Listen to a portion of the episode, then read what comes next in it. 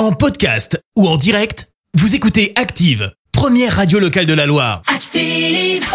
L'actu des célébrités, c'est l'actu People. 7h21, on parle people avec toi Clémence. Et aujourd'hui, tu vas voir, on est très confidence. Confidence D'accord. d'abord de Brad Pitt, l'acteur. Avoir, a avoué avoir été aux alcooliques anonymes après avoir rompu avec Angelina Jolie. Ah. Euh, L'acteur confie s'être réfugié dans l'alcool. Je buvais trop.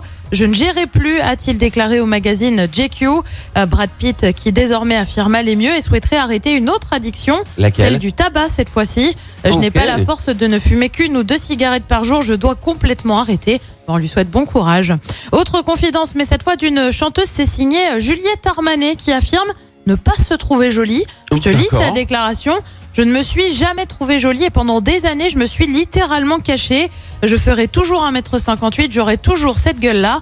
Déclaration assez forte malgré tout. La chanteuse affirme désormais s'être acceptée. Bah oui, c'est une belle femme, Bah Juliette oui. Armanet, Eh, enfin non, elle est voyons. super mignonne. Bah, y a aucune On raison. passe à un couple royal. Bah oui, le duc et la duchesse de Cambridge, alias Kate et William, bien évidemment. Ouais. Ils ont dévoilé leur portrait officiel. C'est leur premier. Perso, je pensais qu'il y en avait un littéralement chaque année.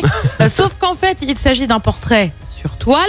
On voit la duchesse dans une robe verte émeraude, le prince William dans un costume sobre. Il est présent au Fitzwilliam Museum de l'université de Cambridge. Et puis on termine avec une info musicale qu'on n'avait pas vraiment vu venir. Laquelle? Une tournée européenne pour Johnny Depp. Bah ouais, on Ah est bon plus habitué à le voir dans des films genre Pirates des Caraïbes. Ouais, mais il fait Ou aussi de alors, la musique, Au tribunal face à son ex Amber Heard. L'acteur est donc aussi dans un groupe, son nom les Hollywood Vampires, groupe qui est annoncé dans les festivals Guitare en scène et Jardin sonore en juillet prochain.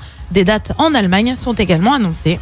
Et Je crois qu'il est euh, aussi musicien pour. euh, alors attends, je veux plus m'avancer, je veux pas trop m'avancer, mais je crois pour Jeff Beck. Oui, tout à fait. Voilà, c'est ça. Jeff Beck qui. Prévoit un euh, album ensemble. Oui, qui d'ailleurs fête son anniversaire euh, aujourd'hui, Jeff Beck. Et bah voilà. Et bon La anniversaire à Jeff bouclée. Beck. Voilà, c'est bon, on a fait le tour. Oh, je- on bon. a oublié personne. On est bon. Eh ben on peut y aller. Pour les hits de la Loire, les Maroon 5. Non, oh, j'ai dit les Maroon 5. Ah, faut pas dire ça. Merci, vous avez écouté Active Radio, la première radio locale de la Loire. Active.